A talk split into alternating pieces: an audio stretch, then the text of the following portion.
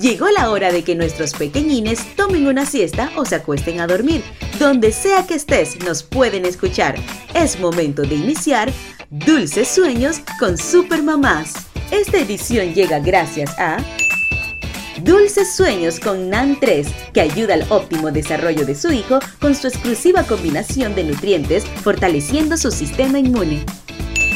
Hola, soy la conejita cuentacuentos. Hoy te voy a contar El príncipe rana. ¿Y cómo inician los cuentos? Había una vez, en un reino lejano, vivía un rey con sus hermosas hijas. La menor iba con frecuencia a pasear por el bosque, en donde brotaba un manantial. Ella se divertía arrojando una pelota de oro al aire y recogiéndola. Pero un día, la pelota cayó al agua y se hundió y ella se puso a llorar. Hermosa princesa, ¿por qué lloras si te desesperas? Esperas? preguntó una voz. La joven vio una rana y respondió, mi pelota se ha caído al agua. La rana dijo, si quieres yo la puedo recuperar, pero a cambio ¿qué me darás? La princesa dijo, mis preciosas joyas, mis vestidos más bonitos, mis perlas y también mi corona. Yo solo te pido que me quieras. Me gustaría ser tu amigo, comer de tu plato y beber de tu vaso. Y también me gustaría dormir contigo en tu cómoda cama, propuso la rana.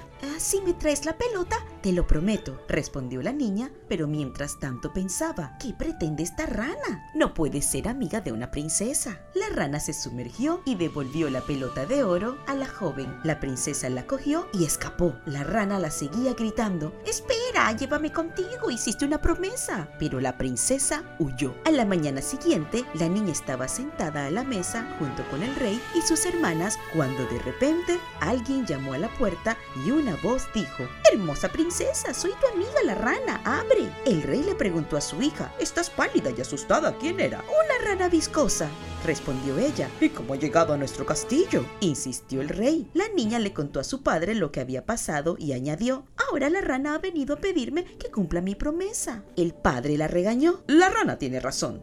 Así que, con tristeza, la princesa dejó entrar a la rana que dijo, quiero comer de tu plato y beber de tu vaso. Ella, aunque de mala gana, accedió. Luego, la rana ordenó, quiero descantar contigo en tu cama. La princesa empezó a llorar, pero su padre le advirtió, la rana te ha ayudado cuando lo necesitabas y ahora no puedes despreciarla. La niña, asqueada, no se contuvo más y arrojó al animalito contra una pared.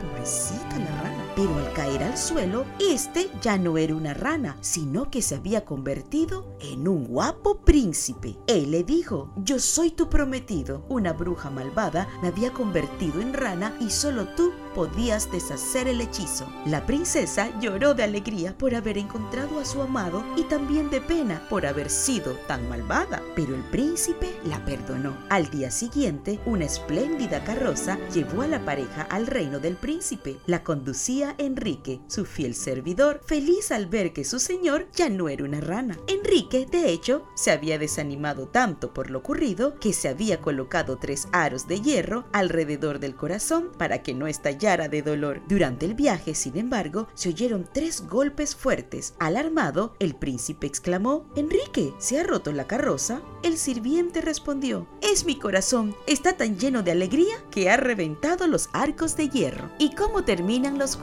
Colorín colorado, este cuento se ha acabado. Chao.